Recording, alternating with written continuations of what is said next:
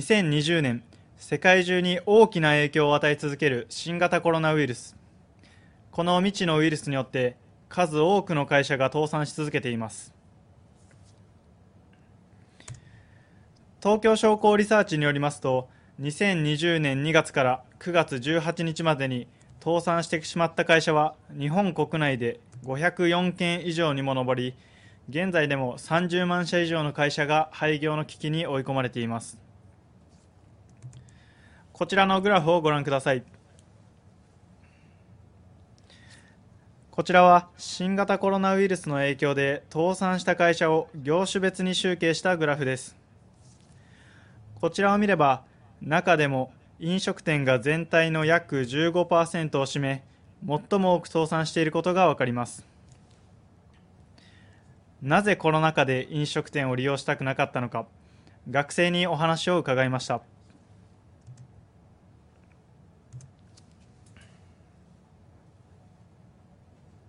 えー、お店の感染対策が十分ではないところもありますし、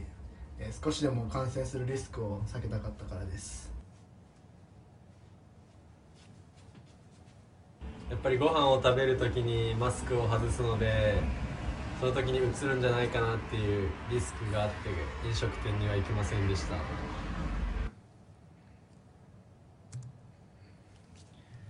やはり飲食店を利用したくない大きな理由としましては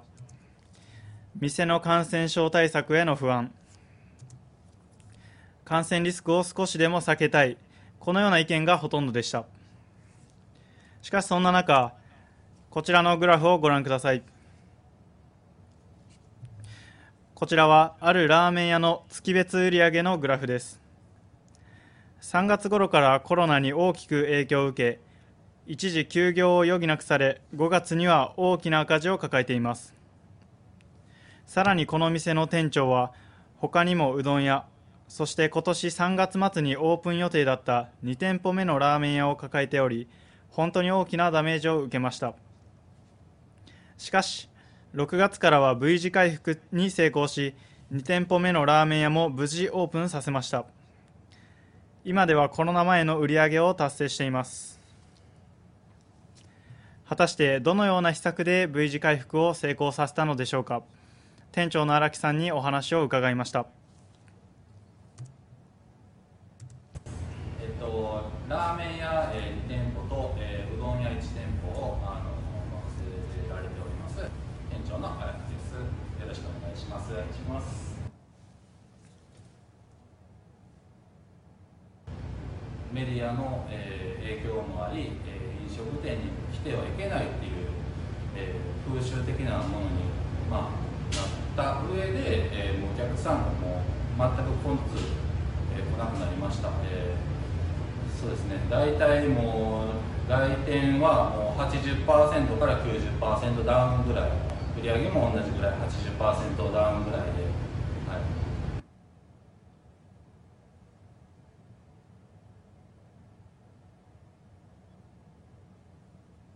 まあラーメン屋さんでいうと2店舗目、まあ、実質あの3店舗目、あの、ここの3店舗目についてはもうコロナっていう、まあ、流行る前からもう決まってたお話でもう、えーとそうですね、1月ぐらいからもう工事入りだしてもう3月末に一応オープン予定っていう形で全て準備を進めてきててあのいて行ってたのですけど、えーやっぱり緊急事態宣言出てるやったり、えー、スタッフがもしもコロナに感染してしまうとかその家族がやっぱねコロナになってしまうっていうことを考えるともうどうしてもやっぱりあのオープンはできなかったんですけど、まあ、ずっと、まあ、もちろんあの工事してる時からの空家賃もありますけどもうずっと約半年間6月末にやっとオープンできましたけど、えー、それまでずっと空家賃固定費全て、えー、払い続けてとても苦しかったです。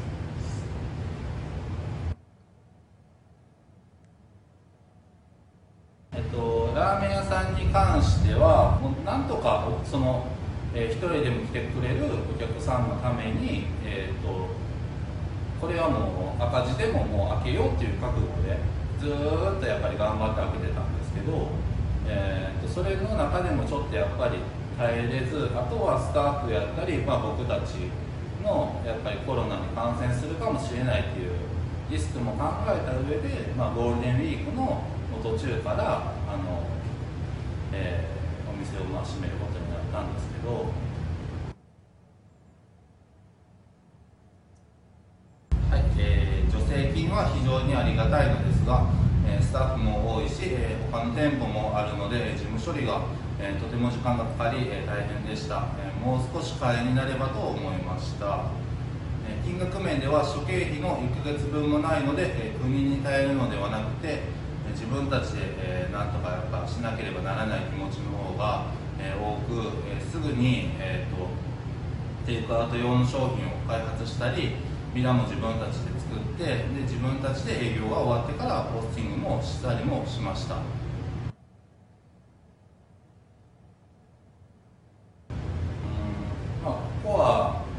いろんな要因があるとは思うんですけど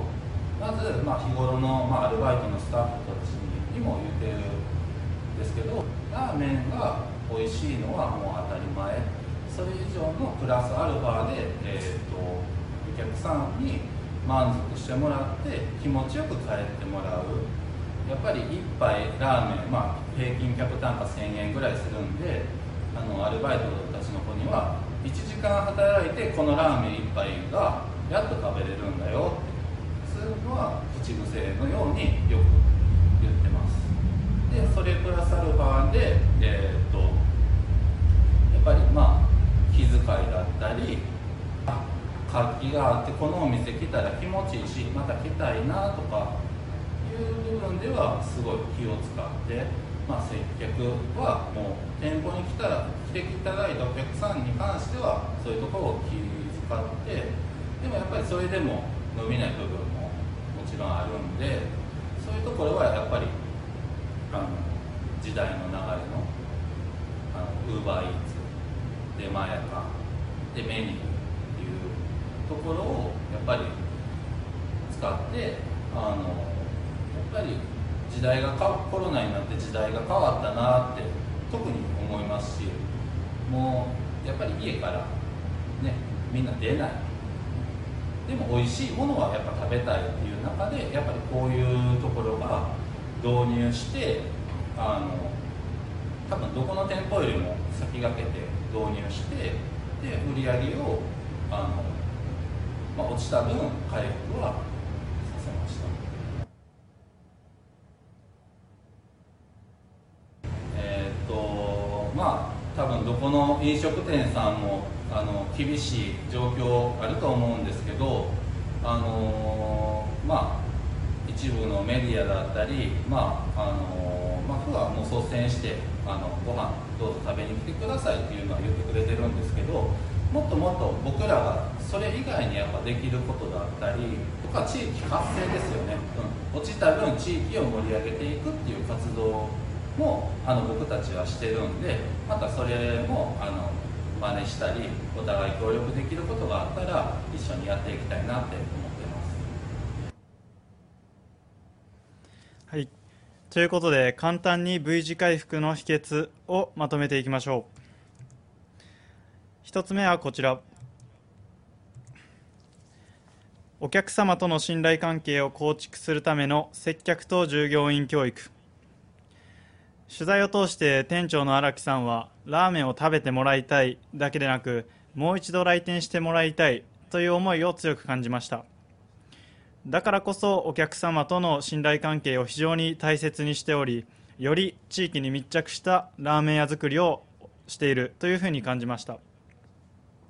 この信頼関係があるからこそコロナ前と同じようにお客さんが足を運んでいるのではないかというふうに感じました。2つ目がこちら。時代の流れを読んだ戦略。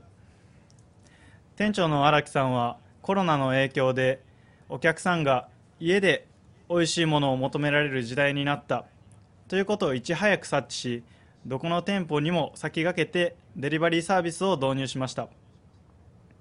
荒木さんによりますと売上の約15%がデリバリーサービスを現在は占めているということです。デリバリーサービスでの常連客も増えてきたということもおっしゃっておりました。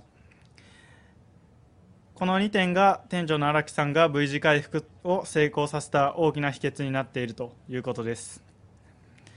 さらにこの取材を通して私が気になった部分を飲食店15店舗に再取材してきました。それがこちら。助成金についてどう思いますか？という質問です。このような回答が多く見られました。助成金が少ない足りない。